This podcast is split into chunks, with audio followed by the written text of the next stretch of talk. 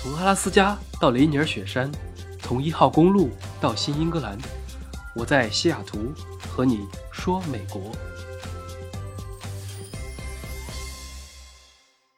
Hello，大家好，欢迎收听本期的饭后说美国。今天我们继续来聊一聊回国的那些事情。这两天有听众咨询我，问能不能讲一下从中国回美国路上的一些经历。说感觉现在去美国也挺麻烦的，机票、签证、核酸检测，以及路上的情况如何等等。那今天这期也可以就简单讲一下当前阶段从中国去美国的一些经历，尤其是对于那些快要开学的留学生们，听完这期估计可以帮你们省下不少钱。好，那废话不多说，我们开始。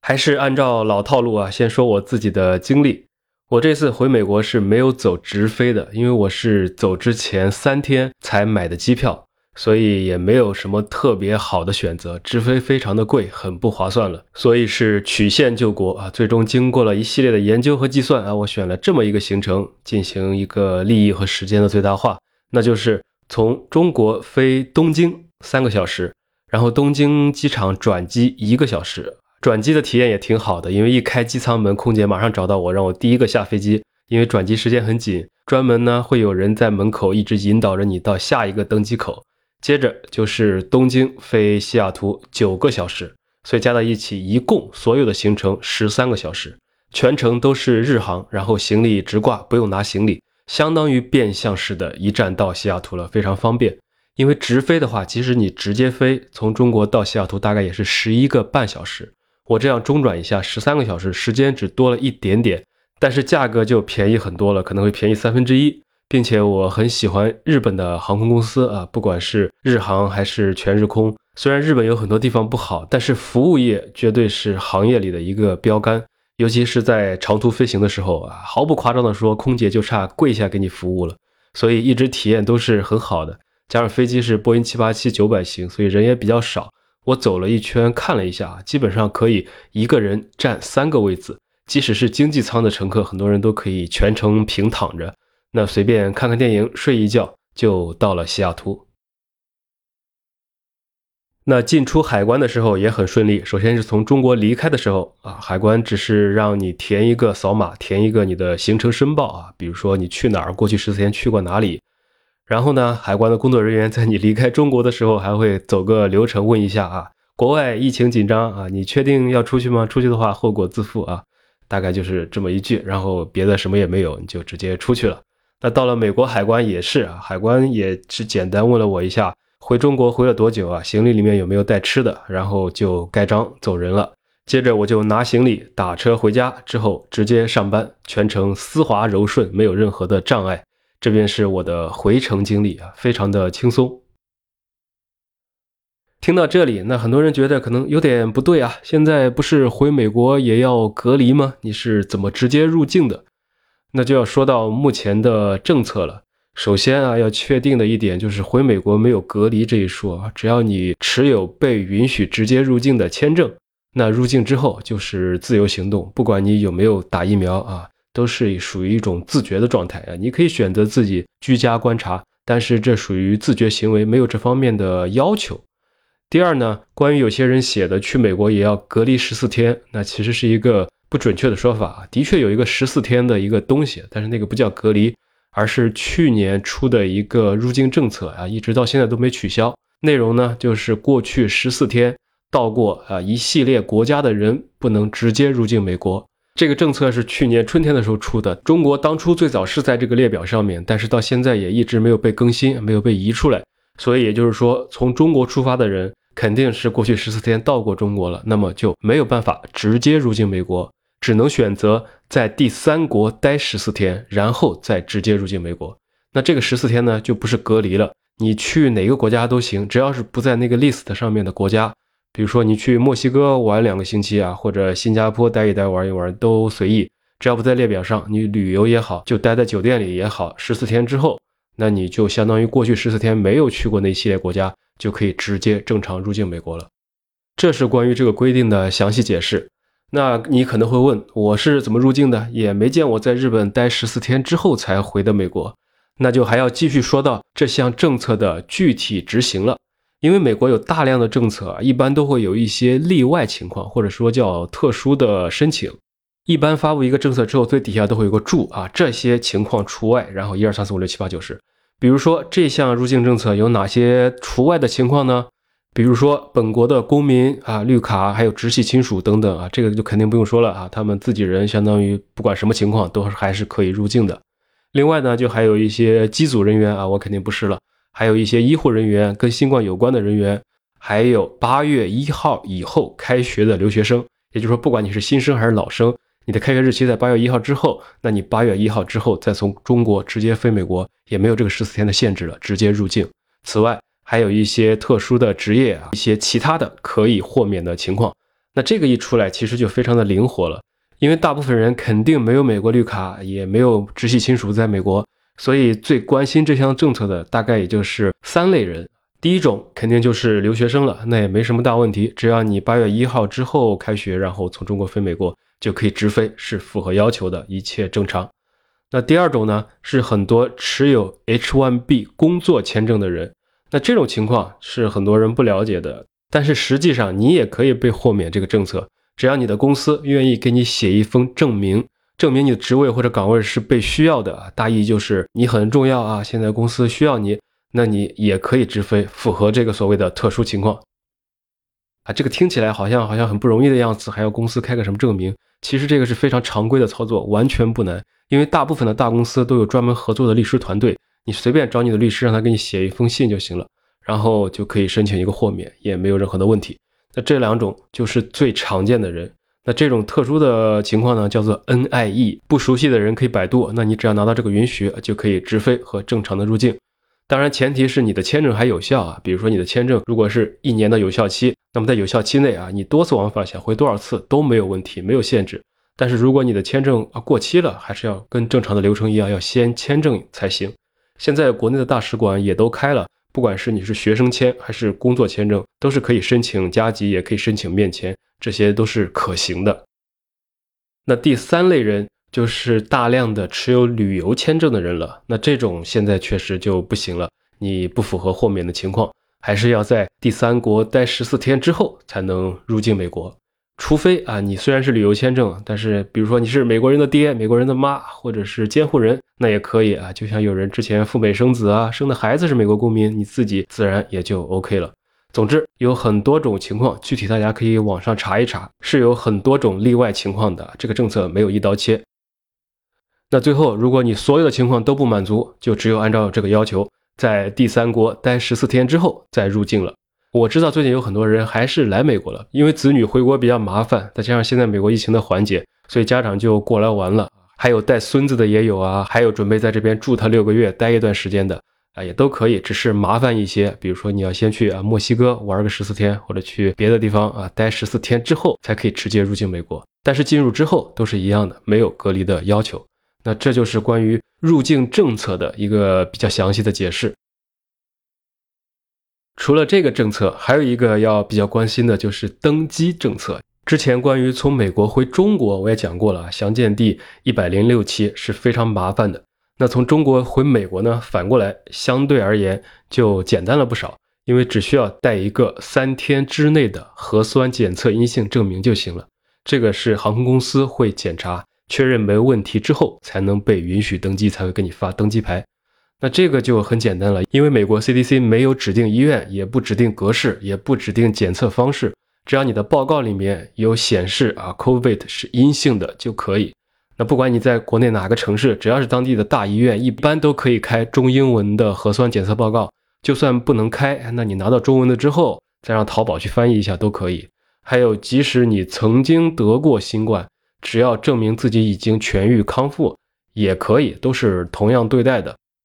我当时呢，就是出发前啊，随便搜了一下，看到我附近有好几家三甲医院都可以，于是就随便去了一个。当天中午做的核酸检测，那下午就可以拿报告啊，六十五块钱轻松搞定，并且有个技巧是，你可以选择怎么测，因为他不要求你是鼻咽拭子都要测，所以当时那个人就拿着棉签，本来想捅我的鼻孔的，我说这个不舒服，你直接做咽拭子吧，所以护士就直接轻轻的在喉咙里面取了一下，就非常的轻松了，更不用抽血啊那些，只要是阴性就可以，这个就简单多了，各地都可以做。如果你不知道你所在的城市哪个医院可以出，最简单的办法不是打电话去问，而是去小红书上搜一下，就很容易找到别人的经验分享。比如直接搜北京中英文核酸检测报告啊，深圳中英文核酸检测报告，就会出来一堆别人去检测的经历啊，你直接随便找一个参考就可以了。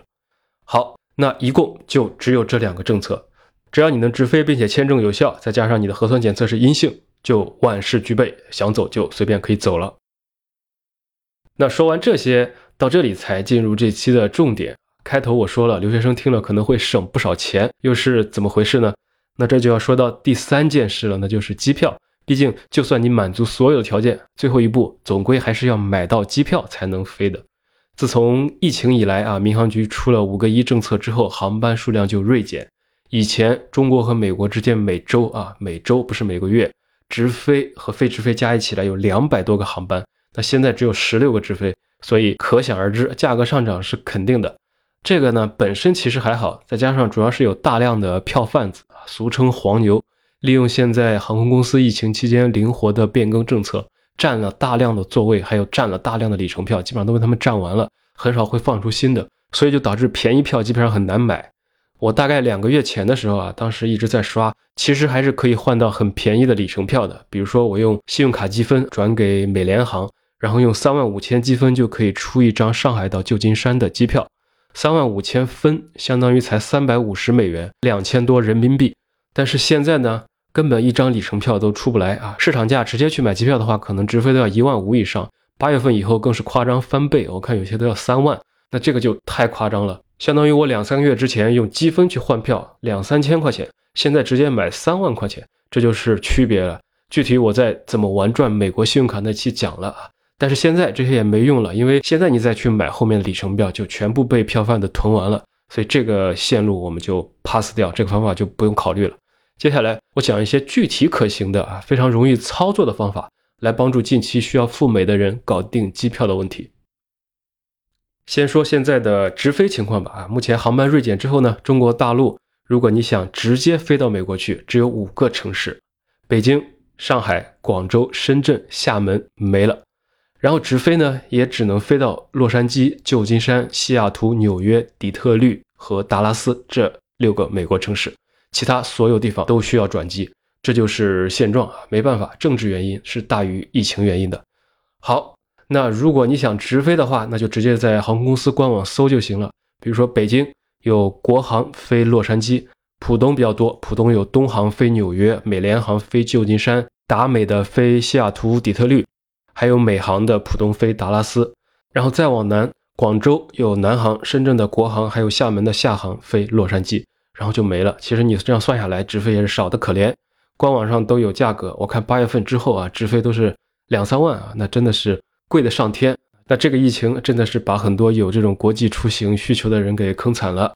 OK，那很多留学生啊，现在其实都是工薪家庭，很多人是很紧张的，或者说甚至还有一点贷款。所以也是要省着花的。那这个价格我是肯定不会飞的，因为放到以前，可能你五千块人民币就往返了，现在几万想起来都很生气的，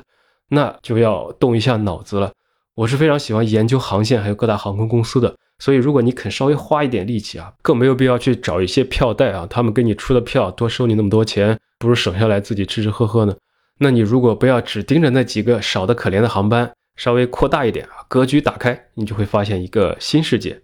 首先，我们可以先把地图打开啊，视野放宽一点。大陆不是飞机少吗？那不如看一看港澳台。台湾有政策，直接就放弃了，不靠谱。然后澳门也不行。香港呢？熟悉香港的人都知道，现在内地和香港进出都是被算作出入境的，所以也有隔离政策是不行的。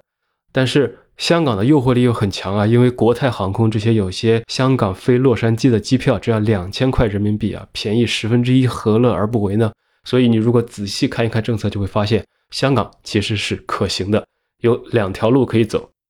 第一个呢是空路，也就是说从内地机场出发到香港机场转机是可以的，但是你需要是联程机票，并且在出发地就能打印出来香港转机的登机牌。并且行李直挂，并且在香港的转机时间在二十四小时以内，那就可以。听着复杂，但这种票很好出的。比如说你买国泰的上海当日经停香港然后飞洛杉矶的航班，那在上海就可以把两段登机牌都打出来，并且行李直挂，那就可以了，没毛病，直接就可以走。第二种方式呢，知道的人更少啊，那就是水路啊，走深圳蛇口码头。那这个可能有些人听起来像拍电影一样，难道是要去偷渡吗？当然不是了，它是一个常规再常规不过的方式了。如果有深圳的听众，一定知道，从深圳到香港本来常年就有船，它就跟机场大巴一样，蛇口码头有直接到香港机场的这种像通勤船一样的东西，所以就可以从深圳走，直接到香港的机场，然后乘飞机到美国也很便宜了。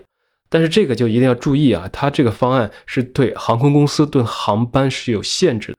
我一句话也说不清楚，你具体可以详细的咨询蛇口码头或者自行百度。所以，只要是符合他们这个条件的航班都可以走。这条线路是非常成熟的，你去搜一搜都可以看到。只是说要注意他们的要求啊，比如说你的航班如果不符合要求，那还走了这条路线，抵达香港之后，哎，发现不行，不能飞，再只有返回，那你可就惨了，因为你从香港回深圳，相当于是境外入境了，你还的你的码马上就红了，所以还需要再被十四天关隔离，就跟回国一趟一样。所以走香港，满足一定条件的水路、空路都可以。不需要港澳通行证，机场直接登机。那记得一定是联程票，并且行李直挂才 OK。我举个反例，就是你买一个国航的啊，上海到香港的机票，再单独买一张香港到美国的另一个航空公司的机票，那这种就不行了，这种不叫联程票。另外，陆路是肯定不行的，你开车去香港机场啊，这种是不用考虑了，这个是不可操作的方式。所以香港是可以作为备选一。